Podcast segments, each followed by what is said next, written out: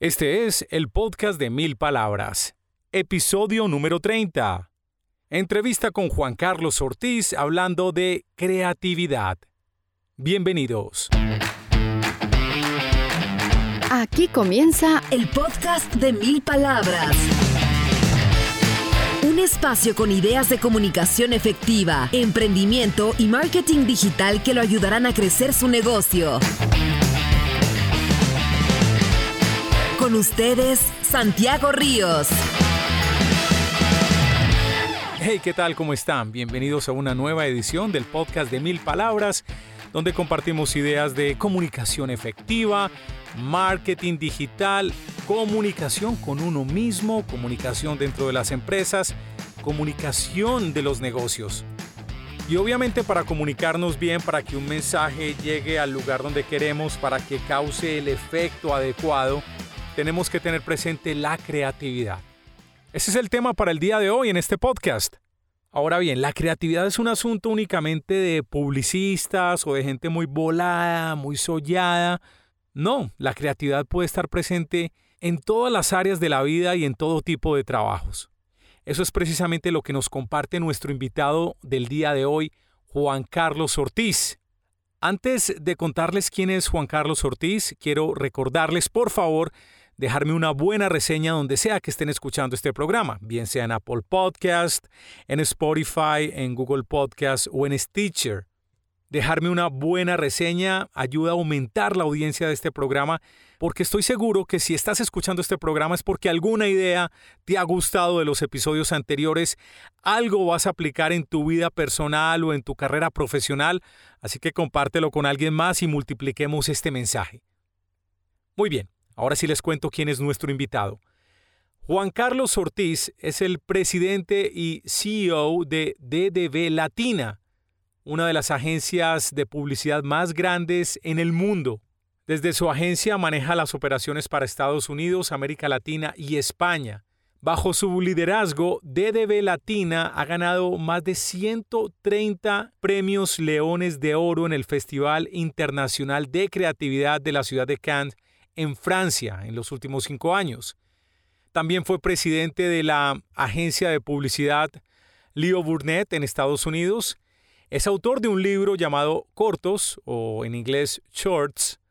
Es un libro sobre creatividad y vida que lo escribió en un teléfono inteligente, más exactamente en un BlackBerry, mientras viajaba en avión por todo el mundo fue declarado como el líder joven global en el Foro Económico Mundial de Davos hace cuatro años. Fue el primer latino en ser presentado al Hall de la Fama de la Publicidad en 2007 en Estados Unidos.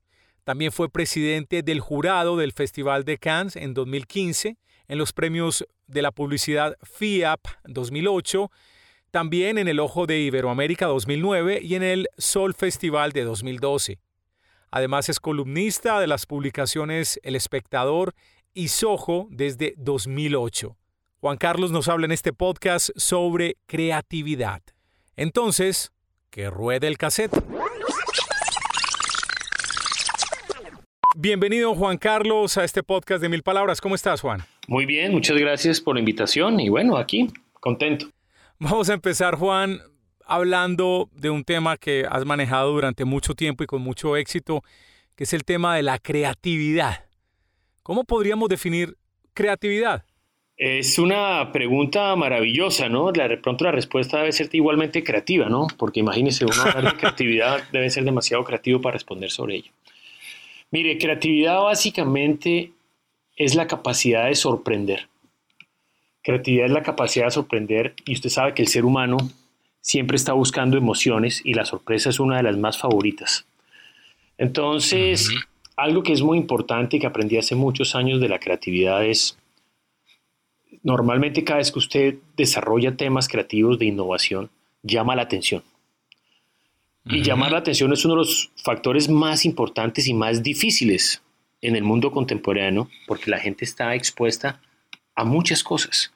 Entonces, dentro de todas esas cosas, dentro de ese mar de opciones, poder llamar la atención es un acto de creatividad. Y básicamente algo que también es importantísimo en la creatividad es que la creatividad está en la vida. Y la creatividad tiene que ver con el amor, con la expresión, con el arte, con la música, con la comunicación, con absolutamente la conectividad, todo lo que tenga que ver con relaciones humanas. La creatividad es un factor esencial para llamar la atención, para destacarse y para ser memorable. Y eso es importantísimo para la vida. ¿Una persona nace creativa o se hace creativa? No, la creatividad es un músculo. Hay gente que tiene un músculo más desarrollado que otros. Yo llevo trabajando en, este, en, este, en esta industria varios años y he obviamente fortalecido un músculo. Y ese músculo está en los seres humanos. Hay gente que nace con un músculo desarrollado y lo va puliendo. Hay gente que tiene un músculo menos desarrollado. Pero obviamente todo el mundo tiene la capacidad de poder ser creativo. Pero ese músculo hay gente que lo tiene más potente que otro. Eso es una realidad. Y el músculo, la creatividad se practica. Tú no puedes pretender tener un músculo fuerte si no estás haciendo deporte o viendo el gimnasio. Ese es uno. Otro tema importante es la creatividad. Y esto me lo enseñó un maestro de creatividad alemán que tuve, que me decía, la creatividad pura no existe. Porque la creatividad no viene de la nada. Porque de la nada no viene nada. La creatividad es la gran capacidad de observación que tiene el ser humano.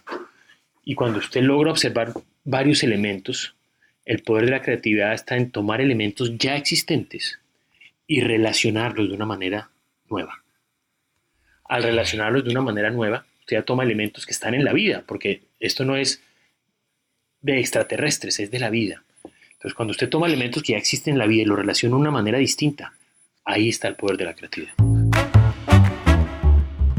¿Alguna vez vi un ejemplo relacionado con lo que cuentas, Juan, es, no me acuerdo si fue una cosa primero o la otra, que los drive-thru de comida nacieron de ver cómo funcionaba el tema de los bancos con los carros, es decir, cuando la gente entraba en un carro a hacer una transacción, pues alguien tomó la idea para las comidas y lo aplicó al negocio de restaurantes.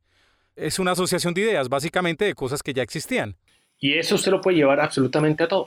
Porque si usted hace las cosas de la misma manera como las hace todo el mundo, empieza a pasar desapercibido. Empieza a ser uno más. Cuando usted busca elementos distintos y los relaciona de una manera nueva, se vuelve innovador y atractivo. Por eso le digo, eso aplica a todo en la vida. Si usted hace las cosas de la misma manera, empieza a pasar desapercibido por las personas. De pronto la palabra creatividad tuvo mucha fuerza en los 70s, en los 80 con todo el crecimiento del negocio de la publicidad, pero desde la década anterior o quizás un par de décadas atrás hemos visto mucho el surgimiento y digamos que ya casi convertido en lugar común o cliché el tema de innovación. ¿Diferencias innovación de creatividad de alguna manera? ¿Hay diferencia para ti en los términos? Mira, primero yo diría que la creatividad no viene de los 70s y los 80s. La creatividad viene con el nacimiento del ser humano porque la, creatividad ha sido siempre un elemento para el ser humano para destacarse, para diferenciarse. Entonces, eh, eso está atado a la historia del ser humano. Obviamente, la industria de la comunicación y la publicidad exacerbó la palabra creatividad. Y viene esta famosa serie Mad Men sobre todo lo que pasó con el mundo de la revolución creativa en los 50s, en Estados Unidos inicialmente y cómo tuvo un impacto importantísimo en los negocios y cómo la creatividad pasó a ser de alguna manera no simplemente una expresión, sino cómo se convirtió en un factor de desarrollo, amplificación y obviamente combustible para los negocios. Y ahí es donde viene esa conectividad entre creatividad y negocio. Entonces, esa sí es, proviene de los 40, 50, indudablemente pero la creatividad siempre ha estado al lado del ser humano, porque el ser humano siempre ha buscado destacarse para sobrevivir, para llamar la atención, para estar en, un lugar más privilegiado, etc. Entonces yo le diría que la palabra innovación, el mundo siempre tiene palabras que va utilizando y que se convierten en tendencias. La creatividad es un factor que siempre está ahí. La innovación se convirtió en una palabra en que hay que innovar. Innovar de alguna manera también es cómo tomar la creatividad como factor esencial para indudablemente tener métodos y procesos innovadores que tengan aplicaciones en las industrias, en las empresas, en las categorías, etc. Pero también ahora hay otra palabra que está en tendencia absoluta que se llama transformación, porque indudablemente con lo que está pasando hoy en el mundo, con toda esta revolución, cuarta revolución industrial, y lo que está pasando con esta revolución digital, pues todos los modelos de negocio empezaron a transformarse.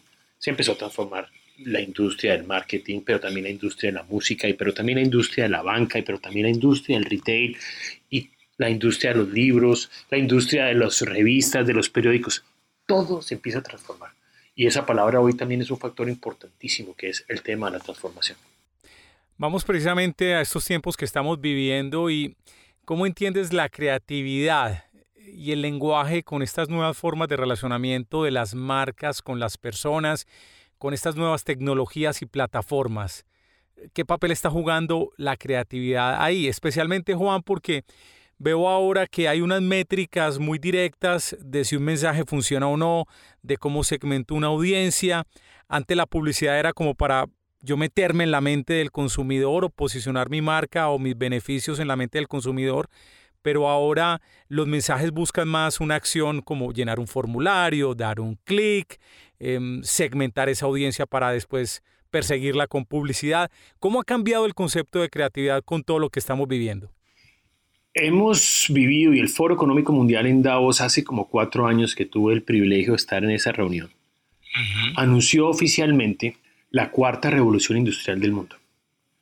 Y se referían a la cuarta después de tres que han tenido gran impacto también para el tema de desarrollo de negocios en la humanidad. La primera revolución industrial ellos la acreditan a la creación de los primeros telares mecánicos en Inglaterra, donde usted ya pasa de una producción artesanal a una producción mecánica. Y eso tiene un impacto en la humanidad, ¿correcto? En la producción.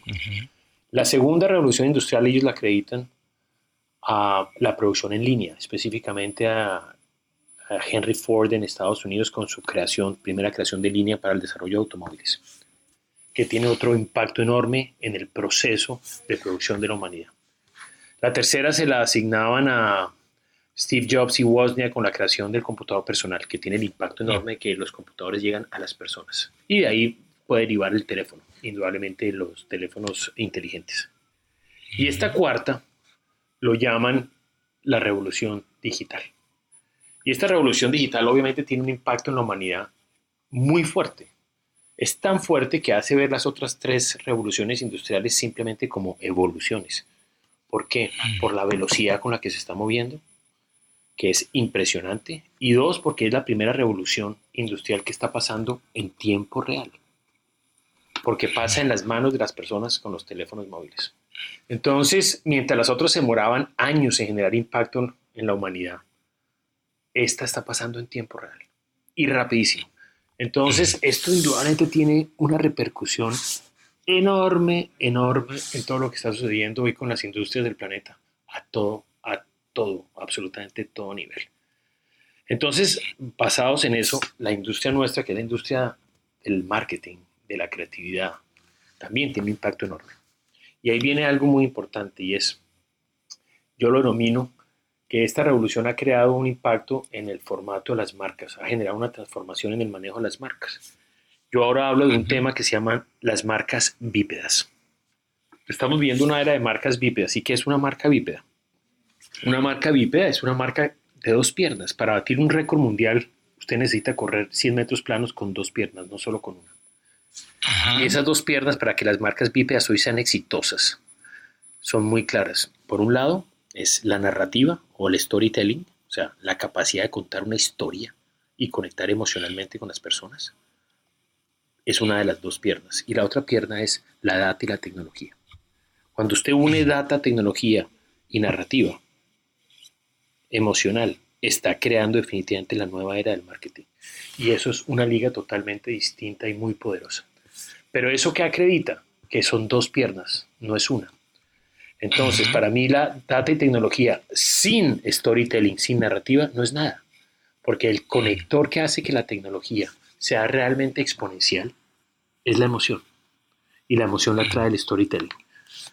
A la vez, el storytelling ya sin data y tecnología ya no es suficiente porque la edad de la tecnología permite que llegue a niveles y a lugares donde nunca antes había llegado. Su amplificación hoy es enorme si tiene esa conexión y ese detonador emocional.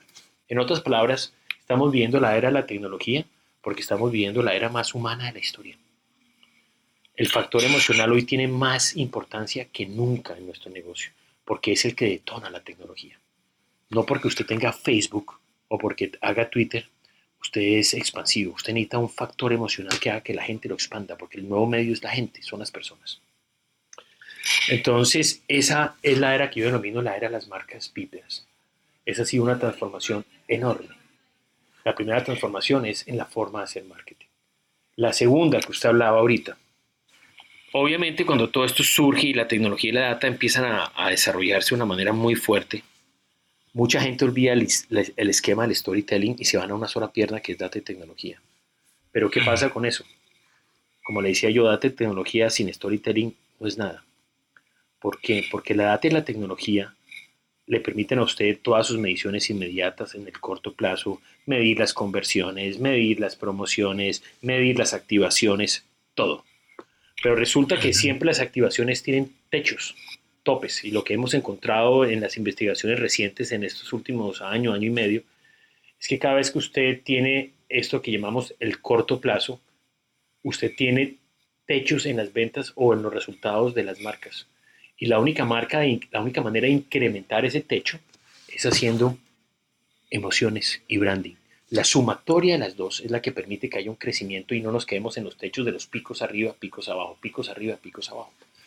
Y lo llamamos brand performance. Es la mezcla de branding y performance. Porque solamente con performance llega un momento en que usted ya marca techos y el branding, o sea, la característica narrativa emocional es la que permite que esto pueda subir y haya una tendencia de crecimiento mayor.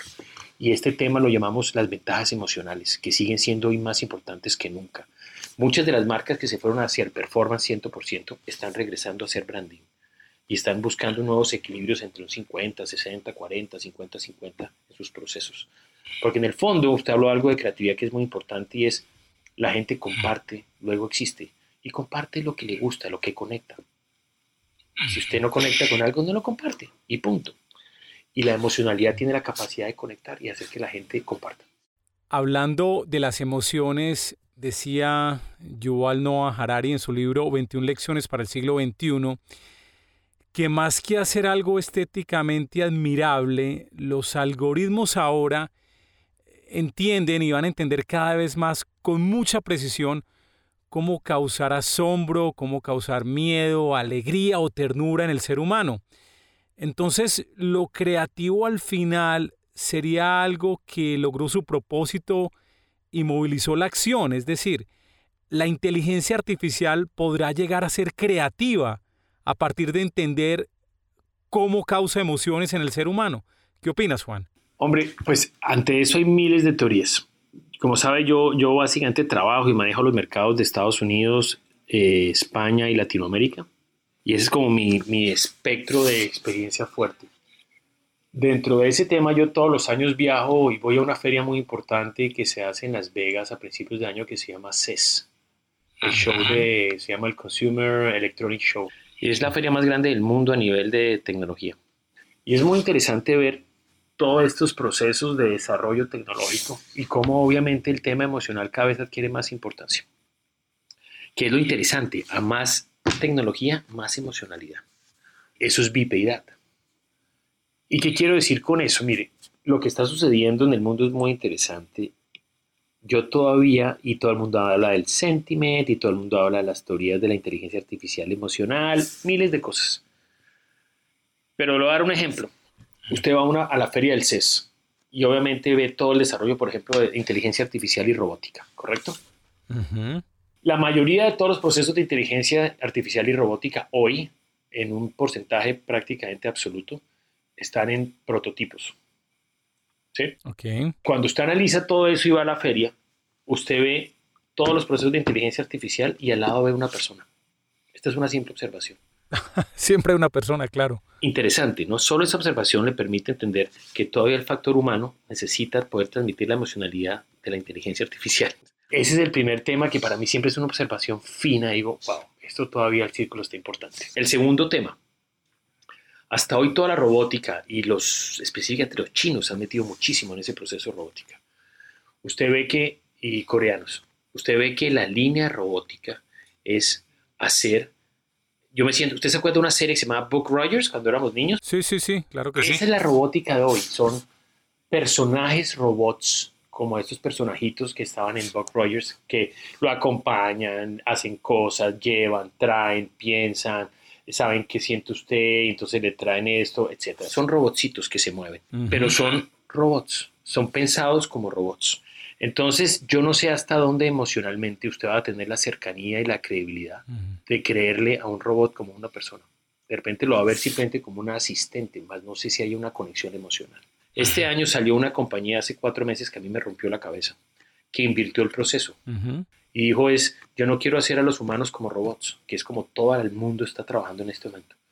Es una compañía de Silicon Valley que se llama Neon Sí. y dice, yo quiero es hacer los robots como humanos, porque en la humanidad está la confianza. Entonces lo que han desarrollado son pantallas de tamaño real con personas que usted diseña como la quiere. Y son visuales, personas perfectas, seres humanos, que puedan llegar a ser un holograma en la siguiente fase. Y estas personas están con usted en su casa todo el tiempo, le hablan, le manejan las cosas, el Internet de las cosas, pero es la persona que a usted le gustaría tener al lado, usted la diseña. Si la quiere rubia, si la quiere, eh, si quiere un hombre, una mujer, pelo negro, pelo castaño, alta, bajita, eh, escoge el género, la raza, lo que quiera. Usted diseña el humano, pero tiene la capacidad robótica, pero como un humano. Le están dando la vuelta al sistema totalmente. Entonces, lo que quiero decir es, estos procesos están todavía dando vueltas y hay miles de teorías. Hasta hoy hay factores humanos que todavía no pueden ser traspolados al, a la robótica. Tan es así que esta gente está hablando de robótica, pero como humanos, no humanos como robótica. Y, y esto está dando vueltas, porque este proceso no está escrito, este libro se está escribiendo todos los días. Entonces no hay teorías ni verdades absolutas. El que las diga está diciendo mentiras, porque no está, hay suposiciones. Entonces, eh, es muy interesante ver, a mi gusto, cómo el factor emocional hoy tiene más fuerza que nunca. Si la emoción va a ser humana 100% o va a tener la capacidad robótica 100% o inteligencia artificial 100%, Sí. no lo sé. Lo único que sé es que la emocionalidad es más importante que nunca. Nosotros crecimos pensando durante mucho tiempo en el proceso de lo que usted llama la acción. Cómo el proceso de acción o cómo el proceso de llegar a, un- a un- a- a crear una acción comenzaba con el proceso de pensamiento. Uno primero pensaba, después de pensar, uno sentía y finalmente actuaba. Y resulta que con la aparición de esta revolución digital específicamente de los teléfonos móviles, ese proceso se invirtió totalmente. Si usted hoy me, es- me pide que le escriba a un millennial, yo se lo escribo fácilmente. El millennial es el que invirtió ese proceso que le dije. El millennial primero siente, después hace y lo último es pensar. Y mírenlo en un teléfono. ¿Le llega a usted algo que le gusta? Feeling. Después, lo quiere compartir porque le gustó. Sí. Y después piensa que Y hizo. al final dice, uy, ¿qué hice? No importa. El proceso de pensamiento hoy, hoy, no importa. El proceso emocional es el factor número uno de la, de la generación de acción. Y esa es la gran diferencia. Hay que entrar a pensar desde la emocionalidad, no desde la accionabilidad del pensamiento, porque esa no genera hoy track. Es lo último del proceso. Te pregunto, saliéndote de la industria publicitaria, si trabajaras en una empresa de otro tipo en este momento, ¿cómo motivarías la creatividad de los colaboradores? Pues hombre, es que el tema de la creatividad, la creatividad no es una acción, la creatividad es una cultura. Los procesos creativos son culturales. Entonces lo primero es, usted tiene que fomentar los procesos culturales que necesita y que sean los adecuados para fomentar la creatividad. Porque la creatividad necesita un espacio y un soporte cultural para que se geste, se dé. Usted no puede pretender crear creatividad en un espacio que no tenga ese proceso de inspiración de creatividad. Entonces, lo primero es eso. Esto es básicamente es una gran reflexión cultural para que usted lo aplique donde quiera llevarlo. Esa es la primera. Y la segunda es que la creatividad todavía está totalmente ligada a las personas. Entonces, usted necesita gente que tenga la capacidad y el músculo de creativo en las empresas para poder traer esos factores de innovación, de transformación, de ruptura, de disrupción. Porque sin las personas no va a pasar nunca nada. Juan, si te preguntara por lo más creativo que has visto en la vida, una sola cosa, ¿qué es lo más creativo que has visto en tu vida? Uy, Dios mío. Una. No, yo he visto muchas cosas creativas en mi vida. Pues he tratado de ser creativo, unas me salen y otras no. Pero a eso me he dedicado. Mire, esta es una historia muy personal, pero hace años tuve un accidente, muchos años, de una pierna. Y una de las personas más creativas que yo he visto fue el médico que me operó. Porque me abrió la pierna, se me había roto un talón de Aquiles en un accidente. Y me abrió, me abrió la pierna y estaban esperando un tendón roto para coserlo, suturarlo y obviamente enyesarme para esperar como una, como una lesión de tendón, que se pasara el tiempo y se pegara el tendón con tendón. Y cuando él abrió la pierna, se dio cuenta que el tendón no se había roto. El tendón se había soltado del hueso. Entonces, ¿cómo hace usted para pegar un tendón con un hueso? Eso no funciona, no puede coserlo. Que eso es, una, es una, algo no tan usual en estos accidentes. Normalmente es el tendón que se rompe con tendón y por eso se sutura y se pega. Entonces, él en ese momento le tocó reaccionar en tiempo real y sorprender y buscar una opción distinta. Y lo tuvo que hacer ahí mismo. Y, y la persona que me operó tomó un taladro me hizo una cosa que se llama un túnel calcáneo, o sea, abrió un hueco por el, por el hueso del, del tobillo de la, hasta la planta del pie con un taladro. Hmm. Cogió el tendón, lo puso con unas, con, le, puso unas suturas y lo metió dentro, dentro del hueco que había armado. Pero obviamente la razón por la cual le puso la, la no las cintas, la, ¿cómo se llama? La, el hilo, pues los hilos, era para sacarlo por la planta del pie, los hilos. Pero obviamente si él soltaba esos hilos, el tendón se retraía y volvía otra vez se subía, ¿correcto? Sí. Entonces se quitó el botón de la camisa que tenía ahí y amarró con un botón en la planta de mi pie el hilo que tenía el tendón metido entre el hueso a su botón de la camisa. Y me dejó seis meses enyesado con la pierna en 90 grados. Y después, cuando fui ya después de todo ese tiempo, me dijo, ahora vamos a ver si el tendón se pegó dentro del hueso o no. Voy a cortar el botón. Y en ese momento sabíamos si el hueso, el, tendón se había vuelto a pegar dentro del hueso o se retraía otra vez y ya pues quedaba prácticamente eh, invalidado de poder volver a caminar normalmente. Y cortó el botón, ¡tac! y por suerte el tendón quedó pegado dentro del hueso. Qué maravilla. Y eso lo creó el tipo en tiempo real, en vivo. Y tomó elementos, su botón, su camisa, creó el proceso, elementos ya existentes, y los puso a disposición de algo que fue un, totalmente novedoso. Me acuerdo que hasta esa cirugía la puso en una revista, eso fue una cosa, y se lo digo es porque la creatividad no es de un creativo publicitario, la creatividad es sí. La cabeza y el cerebro creativo, innovador, disruptivo, son cerebros que tienen que estar aplicados en todos lados del mundo, porque traen novedad, desarrollo, evolución, sorpresa en una sociedad, en un mundo. Y esas mentes son muy importantes para que la vida siga progresando. Juan, y sin modestias, ¿qué es lo más creativo que has hecho? ¿De la pieza o del proceso o de la historia que te sientas más orgulloso con tu equipo? No, mire, yo voy a arrancar con temas personales. En términos personales, pues el tema número uno mío de la creación son mis hijos. ¿Qué más quiere que le diga? Muy bien. De lejos es lo más creativo que he hecho en mi vida y cultivarlos aún más.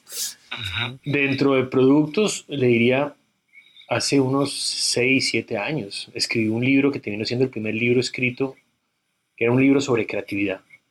Habla sobre creatividad, pero lo, lo quería escribir también de una manera creativa, porque la creatividad no solamente es el qué, también es el cómo. Y en esa mezcla está la fuerza. Y escribí un libro que se llama Cortos, eh, que fue escrito 100% porque tenía que ver con mi vida. Me toca, me toca viajar mucho en aviones y, y el teléfono es como un alma mater y como una, un reflejo de mi vida, lo cargo siempre. Entonces decidí escribir un, un libro 100% desde un teléfono y volando a 30.000 pies de altura en aviones. y sobre creatividad. Se llamó Cortos. Y escribí, me moré tres años escribiéndolo. Todo desde el teléfono, siempre volando, con mucha disciplina. Y el libro salió y fue un éxito increíble. Y tan es que se agotó y me pidieron hacer la segunda edición que se llamó Cortos y Medio. Se agotó y me pidieron hacer la tercera edición que fue Cortos por Dos. Y eso me llenó de orgullo porque también lo lancé de una forma creativa usando las mismas redes sociales para comunicar eso, que fue muy divertido y muy interesante como la gente se encargó de moverlo. Y era la novedad, era el primer libro escrito en ese momento de una manera distinta, desde esa perspectiva de, pues, por lo menos en, aviones y, un teléfono que era como parte de, de, lo que tenía yo que vivir cotidianamente. Y a nivel de campañas, pues varias campañas, indudablemente, o sea, cosas que llevo en el corazón, el primer León de Oro de la historia de Colombia, por ejemplo. Sí. Que eso fue ya en el 2000, que fue un comercial muy famoso, que creo que todavía gente se acuerda de él porque fue muy impactante, que era contra el consumo de cocaína de un tipo que tenía caspa en un hombro y una caspa espantosa en un bus y el tipo de atrás estaba desesperado viendo esa caspa tan horrible y de repente el tipo de atrás se inhala toda la caspa y dice la cocaína es adictiva, muy adictiva. Eso fue pues un, es un film muy histórico para, para Colombia como país porque ganó el, el Festival de Cannes el primer León de Oro de la historia de la publicidad colombiana. Es el Pollo en el Corazón. También eh, el primer spot que hice para un Super Bowl en Estados Unidos, que es como el gran evento importante. Ese también lo llevo en mi corazón porque era el primer eh, comercial puesto en un Super Bowl en, Estados Unidos, que es la final del fútbol americano. ¿Cuál producto, Juan, en el Super Bowl? ¿Cuál fue? Era un comercial em, para Skittles, que son unos dulcecitos de colores de Mars acá y era una disputa de canto entre Steven Tyler, que es el cantante de Aerosmith, contra un cuadro que habían hecho de él, de un mosaico de Skittles. Entonces el cuadro competía contra, contra Steven Tyler, el cuadro de Steven Tyler de Skittles contra Steven Tyler, a ver cuál subía más con la canción Dream On. Y fue espectacular, eso fue otra, fue una experiencia hermosa y bueno, también fue, me marcó mucho. Eh, también, eh, y de ahí pues varias campañas que hemos hecho para Budweiser, para McDonald's, muchas cosas que hemos hecho ah, que han sido exitosas y muy fuertes y otras que no, ya ni me acuerdo. También durante años eh, trabajé mucho todo lo que fue la campaña, decía, es histórica, de la vivienda, de lo que era el lugar equivocado. Sí. Ese fue otro, otro, otro proceso muy lindo de, de arquitectura, muchos años, de ser consistentes y consecuentes con una marca. En estos momentos su dinero puede estar en el lugar equivocado. Y así pues muchas cosas. Yo ya pues básicamente diría que han sido muchos temas muy interesantes y, a mí me encanta lo que hago. Yo todos los días voy feliz a trabajar y me, me apasiona mucho, mucho, mucho, mucho el trabajar en, en una industria de innovación, creatividad y, y sobre todo me apasiona lo que está pasando con el mundo. Toda esta transformación que está viviendo el planeta y ser parte de este momento porque no todas las generaciones ni todas las personas pueden hacer parte de un cambio de transformación del planeta como el que estamos viendo hoy. Y eso es increíble, es una fortuna. Vamos a linkear varios de los comerciales que acaba de mencionar Juan, los vamos a tener en las notas de este show para que busquen esos comerciales y esas referencias creativas que menciona Juan Carlos. Y también vamos a linkear los lugares donde pueden seguir a Juan Carlos Ortiz si están interesados en lo que tiene que contar. ¿Alguna red social donde te gusta conectarte con la gente, Juan? Pues mire, yo uso LinkedIn, Instagram, pero uso privado, entonces primero chequeo quién entra y quién no entra y uso Twitter. Perfecto, Juan, muchísimas gracias por atender a esta invitación del podcast de Mil Palabras. Bueno, muchas gracias a todos y gracias a usted por la invitación y muchos saludos a la patria, ¿vale? Muy bien, esa fue nuestra entrevista con Juan Carlos Ortiz hablando de creatividad. ¿Qué opinan? ¿Crees que puedes ser creativo en tu trabajo así no trabajes con la publicidad directamente? ¿Qué te impide ser creativo? Deja tus comentarios donde sea que estés escuchando este podcast y no olvides dejarnos una buena reseña. Puede ser en Apple Podcast, en Spotify, en Google Podcast o en Stitcher. En los contenidos de apoyo y producción estuvo Juliana Moreno, en la edición Marilyn Vélez. Yo soy Santiago Ríos. Los espero muy pronto con otra edición de El Podcast de Mil Palabras. Hasta pronto. Hasta este momento, el podcast de Mil Palabras.